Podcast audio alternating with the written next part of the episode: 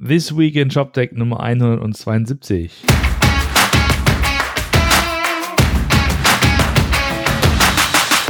Ja, moin, moin Martin. Es ist wieder Freitag. Moin. Lass uns doch mal über die ShopTech-Woche reden.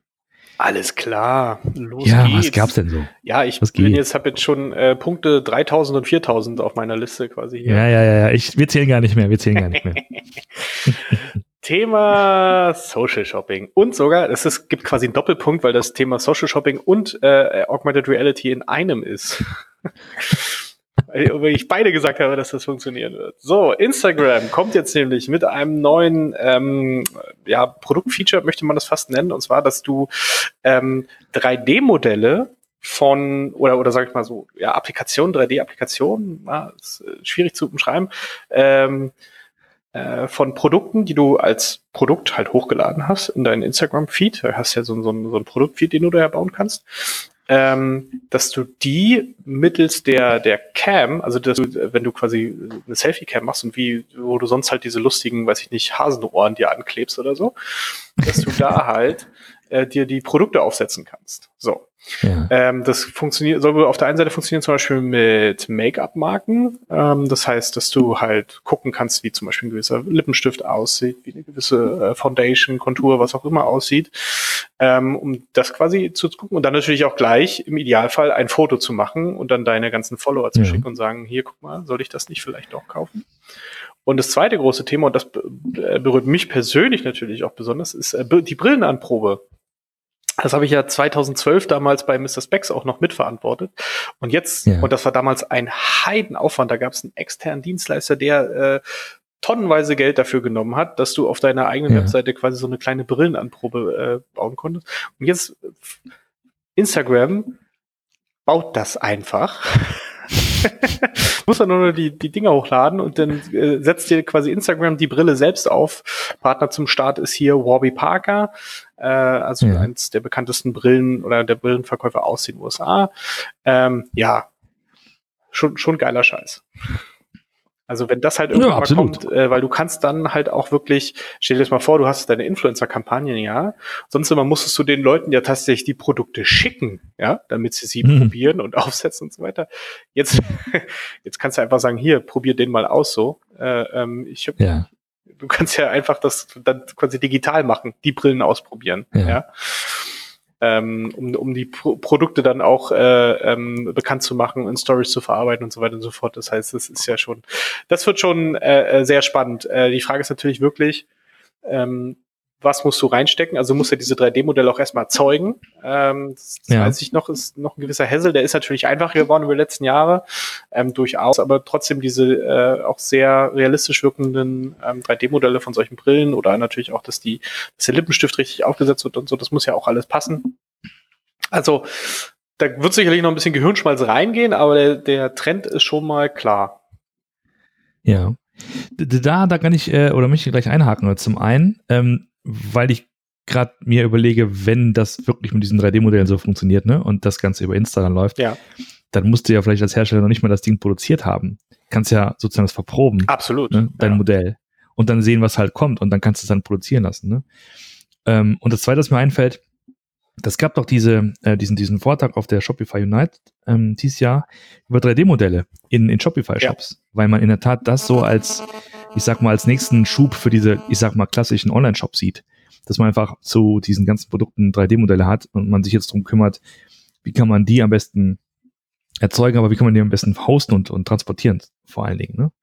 Also ganz klar, das ist so dieser nächste Schritt nach, ähm, ich sag mal, nach normalen Bildern, nach, nach gezoomten Bildern, ähm, nach Videos, jetzt auch tatsächlich 3D-Modelle, Ja. die man dann anbieten kann, um das Produkt äh, zu präsentieren. Ja, und vor allen Dingen einfach, um eine Verprobung am Markt zu haben. Äh, schon lange bevor Ja, da genau. irgendwo irgendwas eigentlich in irgendeinem 3D-Drucker oder so passieren muss. Äh, kannst du das da einfach Ja, komplett im, aus dem Cut äh, äh, das rausholen und dann einfach mal schauen. Ja. ja schön. Naja, und gerade gut, ich meine, so in dem Fall, Brillen bieten sich halt an. Ähm, wir haben das ja bei, äh, bei Ikea gesehen, dieses Ikea Place, da ne, du kannst auch Möbel entsprechend ähm, in, im, im Raum positionieren, wenn du wissen willst, wie dann Billy bei dir im Wohnzimmer Ja. aussieht und so. Ja, also, okay, ja gut, Punkt für dich, Doppelpunkt für dich auf jeden Fall an dieser So, Stelle. machen wir weiter. Äh, in diesem mhm. Zusammenhang äh, möchte ich auch empfehlen, ein äh, Podcast äh, mit dem Gründer und auch Geschäftsführer der, äh, von High Snobiety. Äh, David Fischer, wer kennt High Snobiety ja. nicht? Das ist ein eigentlich mal als ja, Magazin gestartetes ähm, ja, Hip-Hop. Magazin, weiß ich nicht. Also, äh, also es ist halt ein, äh, ein, ein, eine Webseite, die sehr viel Content generiert, äh, diesen Content auch vermarktet, vor allen Dingen diesem ganzen Sneaker-Hip-Hop-Segment, die ja auch sehr viel mhm. in diesem, in diesem Sneaker-Universum unterwegs sind und äh, die inzwischen auch schon irgendwie jetzt bald, sagte er, 200 Leute haben, also riesengroß, wirklich, äh, die halt Kooperationen ja. machen mit allen großen Marken auf der Welt und die jetzt auch ähm, ein eigenes E-Commerce-Business haben, ähm, das, ich glaube, vor vier Monaten gestartet ist, weil der, bei Sneaker-Business gibt es immer die sogenannten Drops. Ja, ein Drop ist immer, wenn ja. ein neuer Sneaker auf den Markt kommt. Ähm, und das sind ja dann immer ähm, sehr begrenzte Kapazitäten, die dort angeboten werden. Das sind ja teilweise nur ein paar hundert, vielleicht im Ausnahmefall mal ein paar tausend Stück, aber oftmals nur ein paar hundert. Und dann versuchen halt alle diesen Sneaker zu bekommen. Da braucht man natürlich eine Plattform, da können wir gleich nochmal drauf eingehen, die sehr robust ist, mhm. nicht wahr? Äh, was ich jetzt aber spannend fand in diesem ähm, äh, in diesem Podcast, auf das er eingegangen ist, sie sind nämlich jetzt scheinbar einer der ersten, äh, auch in Deutschland, die den Instagram Checkout nutzen werden.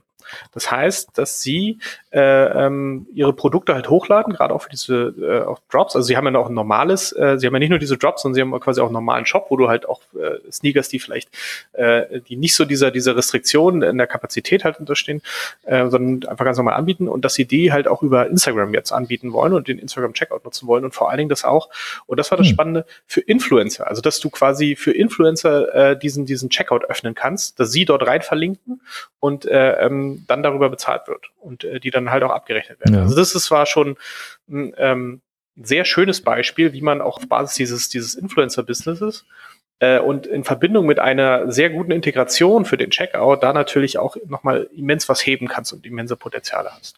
Hm. Ja. Aber sag mal, Roman, wie, welches ähm, Shop-System ist denn eigentlich hinter High Snobiety? Mensch, Martin, wo du mich gerade fragst, es ist Commerce Tools, tatsächlich, ja.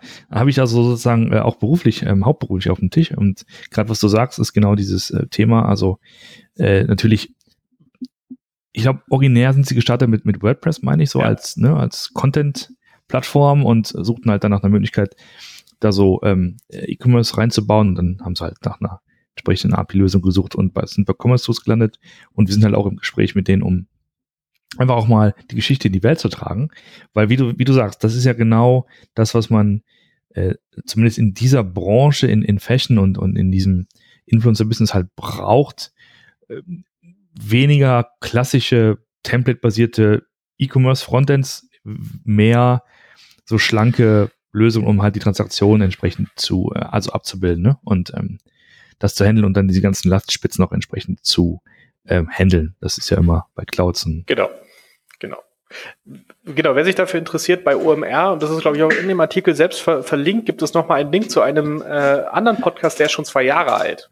Ähm, das heißt, da hat äh, der David Fischer auch schon mal die ja. Geschichte von High Snobiety, aber halt aus der damaligen ähm, Situationen erzählt.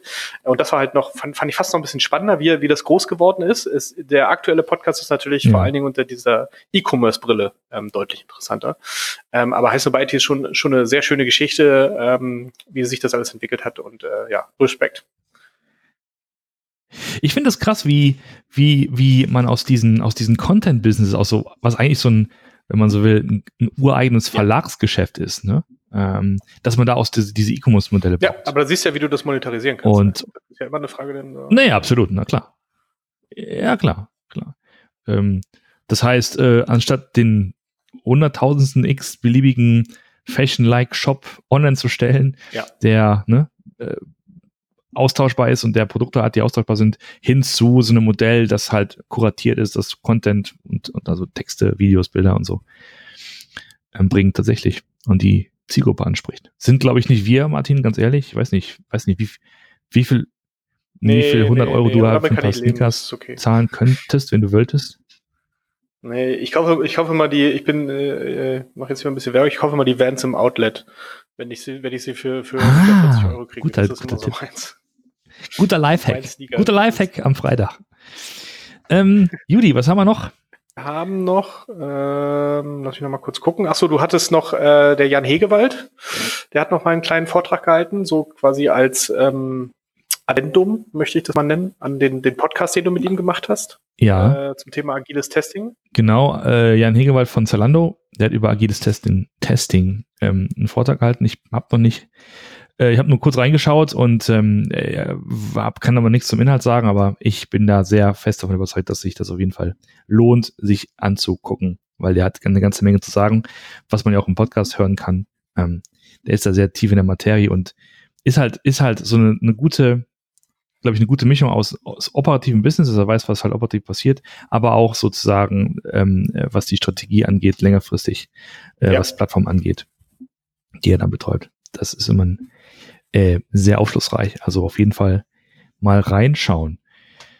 Ähm, und dann wollten wir noch verlinken auf, ähm, auf zwei Artikel von ähm, Dennis Kallauf von Shopping24. Schönen Gruß nach Hamburg. Ähm, auch immer ein sehr äh, hellsichtiger Gesprächspartner. Der hat zwei Artikel geschrieben über, über Shopify, mal so richtig das Thema auf links gedreht und mal genau geschaut, was da dahinter steckt, ähm, was äh, Shopify in Nordamerika macht, was sie jetzt auch in Europa tun wollen, ähm, wo es nicht nur darum geht, es ist halt irgendwie ein SaaS-Shop-System, sondern tatsächlich, da steckt also viel mehr dahinter, das Mhm. Thema Fulfillment zum Beispiel.